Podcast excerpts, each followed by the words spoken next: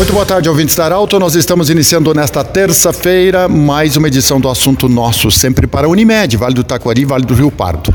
Hoje nós temos a honra e a alegria de acolher o presidente do Cored, Vale do Rio Pardo, senhor Heitor Álvaro Petri, para falar sobre o destaque do Cored, Vale do Rio Pardo, em se falar de números e participação na consulta popular. Pois o Cored Vale do Rio Pardo, que mais teve percentual de participação em votantes na nossa região e no estado do Rio Grande do Sul. Presidente Heitor, eu sei que houve um trabalho seu, na sua liderança, para aclamar e, e convidar as pessoas a votar na consulta popular. O maior índice é do Vale do Rio Pardo. Parabéns por esse índice aí, pela, pela votação. Como é que vai acontecer daqui para frente? Boa tarde, bem-vindo. Boa tarde, Pedro. Boa tarde a todos os ouvintes. Nós, de fato, estamos bem contentes, satisfeitos, apesar de que nós tivemos uma edição da consulta popular com muitas dificuldades, porque foi implantado um sistema, uma plataforma, né, que em seu princípio apresentava uma burocracia muito intensa, né, uma dificuldade muito grande das pessoas participar. E eu diria assim, muitos até deixaram de votar eh, em função do sistema que depois foi melhorado, foi facilitado, né? Uh, e levou à condição do nosso Coré de poder ter a participação de mais de 10 mil eleitores da nossa região. É, nenhuma outra região teve maior número de eleitores participando, dentre os 28 Coredes, então nós, nós conseguimos uma posição muito boa. Diferente do que você coloca, Pedro, nós, na verdade, os méritos são é, das nossas lideranças municipais, dos comudes, né, de muitas entidades engajadas, né, é, meios de comunicação, Cesar Alto nos ajudaram muito também a divulgar e a estimular a participação dos eleitores. Então, eu diria, a nossa força regional está exatamente nas nossas bases, né, nos municípios onde tivemos engajamento de lideranças, de organizações que mobilizaram, motivaram as pessoas. E com isso nós então conseguimos garantir com que 1 milhão 140 viesse para a região. É, os três projetos mais votados aqui vão ser contemplados com os recursos, né? É, de formas com que dois vão estar impactando diretamente na agricultura, um para melhoria na qualidade de solo, correção, uh, outro para estimular a apicultura, na lógica de gerar alimentos, o mel, mas também a apicultura tem, eu diria, algo que vai além do mel, que é uh, a influência positiva das abelhas na polinização de todas as plantas né, que uh, florescem e que tem a visitação das abelhas, portanto, tem uma contribuição de ordem ecológica, ambiental também muito importante, mas é um projeto novo que passa também a ser contemplado.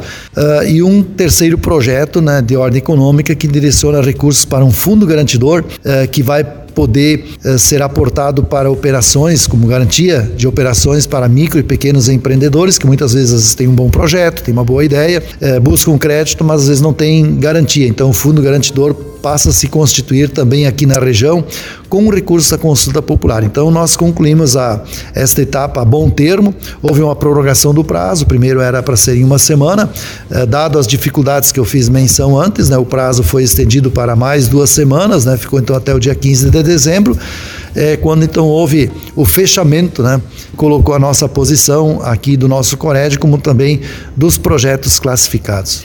Daqui para frente agora, como é que vai ser a distribuição? Em que, que momento ah, as entidades beneficiadas vão ter acesso a essa verba? Nós vamos estar chamando uma assembleia pública do nosso Cored agora já para o início de janeiro, cuja assembleia terá como pauta exatamente o rateio dos recursos dentro de cada projeto para os municípios habilitados. Nós, dos 23 municípios, Tivemos apenas Santa Cruz do Sul, que certamente teve uma dificuldade maior de mobilização, né?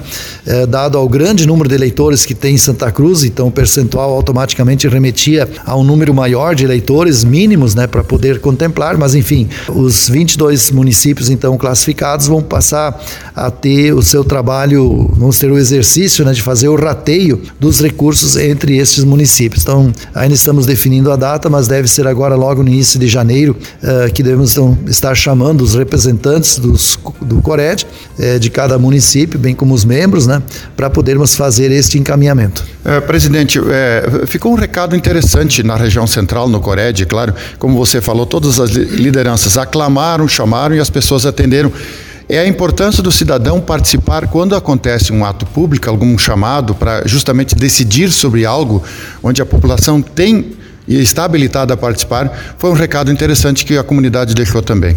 Sim, com certeza. É, eu creio que todos que participaram cumpriram um, um, grande dever e um grande direito como cidadão. Nós sempre dizíamos, participar da consulta popular é, é, um direito que o cidadão tem, né? De ir lá, poder dizer aonde que o recurso público que vem tem a origem nos impostos que o próprio cidadão paga, é, aonde ele gostaria que esses recursos fossem aplicados, né? Então isso é um direito que ele tem, mas ao mesmo tempo é um dever porque na medida que ele cumpre esse dever, ele garante com que esses recursos venham para a região. Se a nossa comunidade regional aqui não se mobilizasse, nós poderíamos ficar fora de um, de um certame.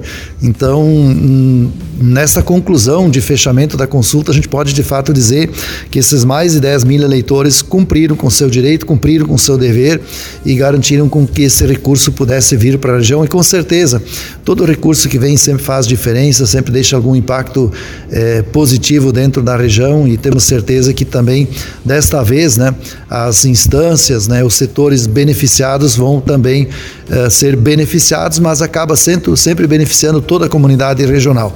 Mesmo que a gente tenha às vezes projetos que em tese vão ser direcionados recursos para o meio rural, para a produção de alimentos, mas a produção de alimentos ela está voltada também para o consumo dentro das cidades. Então a gente acaba não beneficiando o setor rural, acaba beneficiando com certeza a comunidade como um todo, porque temos que integrar o rural com, com a cidade, né, o campo com a cidade, e é isso que promove o desenvolvimento. Muito bem, conversamos com o presidente do Coreia de Vale do Rio Pardo, Heitor Álvaro Petri, que junto com toda a sua equipe e suas lideranças está muito satisfeito com a participação.